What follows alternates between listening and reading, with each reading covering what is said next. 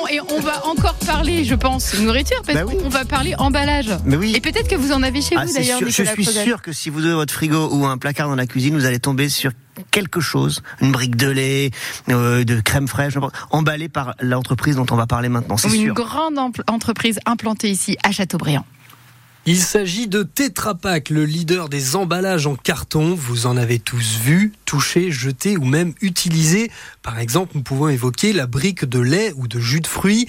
Un de leurs sites historiques de production de bouchons se situe à l'usine de Châteaubriand qui est devenue un établissement clé de Tetra Pak en France. Attention, ce ne sont pas de simples bouchons basiques puisque ce sont des bouchons assez complexes avec trois composantes distinctes. Il y a le support qui sert à maintenir le bouchon avec de la colle, puis à l'intérieur il y a une sorte de couteau en plastique pour ouvrir l'opercule afin que le liquide passe, et ensuite le bouchon qui permet l'étanchéité et la fermeture de l'emballage. L'usine de Châteaubriand a fêté ses 60 ans l'année dernière. À la base, c'était une entreprise qui s'appelait Alca. Puis elle a intégré le groupe Novambal en 1985. Il faisait déjà des bouchons à l'époque, et en 1999, ils ont rejoint le giron de Tetra Pak.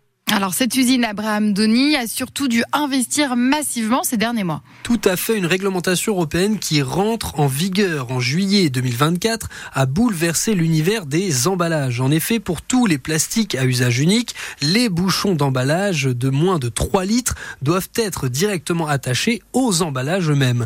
Pour se conformer à cette réglementation européenne, Tetra Pak a investi une centaine de millions d'euros pour modifier les machines, les process et les capacités de production. Le site de Châteaubriand a été choisi pour cet investissement car ils ont de bons résultats, sont adaptables et grâce à la très grande implication des employés, le site a été remis à neuf avec de belles conditions de travail.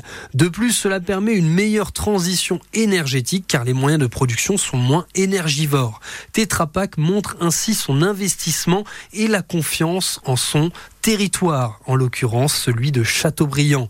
Aussi, c'est un gros travail mené en collaboration avec les collectivités locales et le préfet qui ont permis d'avoir des subventions pour accompagner ce projet.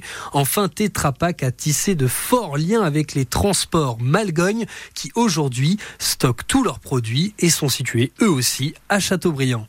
7h15, c'est l'écho d'ici sur France Bleu euh, Loire-Océan euh, pour la mise en avant justement des entreprises de Loire-Atlantique et Vendée. Merci beaucoup Abraham Denis pour cette découverte ici à Châteaubriand. Il est 7h17.